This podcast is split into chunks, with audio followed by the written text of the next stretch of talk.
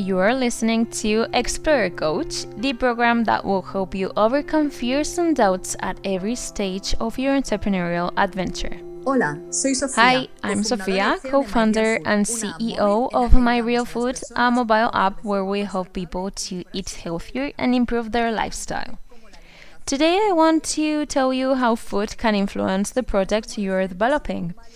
If you have Silicon Valley as a reference, you have probably heard how some entrepreneurs eat, such as the Twitter founder Jack Dorsey, who says he eats only once a day. Then we have Jeff Bezos, who has said he prefers not to have early meetings so he can eat at leisurely, healthy breakfast. In contrast, Mark Zuckerberg says he eats whatever he feels like eating without planning so as not to waste time. It is insignificant, or does it matter what we eat? Today we're going to talk about it. Spoiler, it matters, and a lot. First, I'm going to talk about what influence food has on performance and creativity.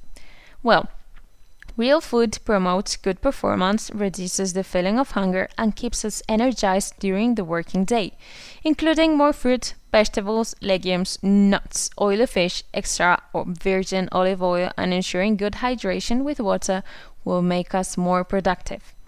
For example, magnesium has been shown to enhance learning and memory. This micronutrient is found in high amounts in nuts and pure cocoa. Another good example is oily fish with rich in omega 3, a potent anti-inflammatory that plays an important role in brain health.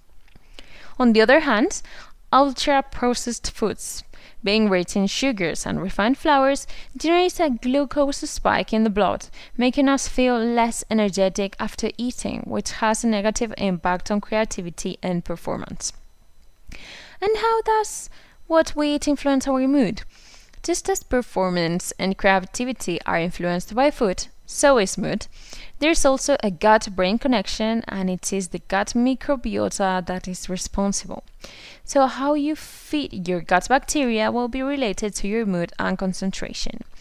And you may have wondered with the mess you carry around with your project should I eat three or five times a day, or is it bad to skip breakfast? Well, there is no exact number of meals per day.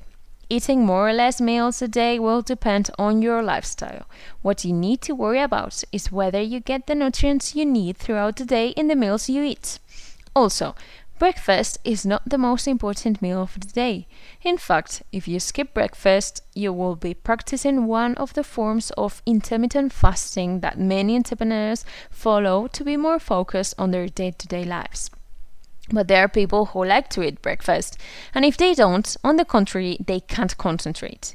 Eating a healthy breakfast is also great because you already have a meal to provide nutrients. A good breakfast could be a piece of fruit, a piece of wholemeal toast with cheese, and a coffee or tea, whatever you like.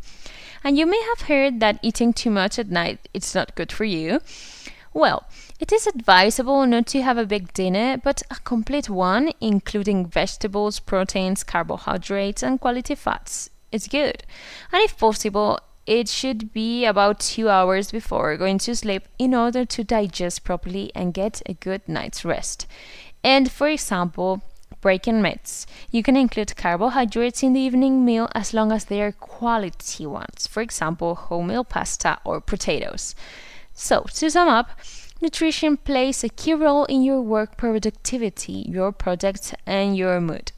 If we take care of ourselves on the inside, we will notice changes in other facets of our lives more energy to carry out tasks, less tendency to negative thoughts, better mood. So, you know, you have to eat healthy. Thank you very much for listening to me and good luck in all your projects. Did you find these tips useful? Contact us with your questions or doubts.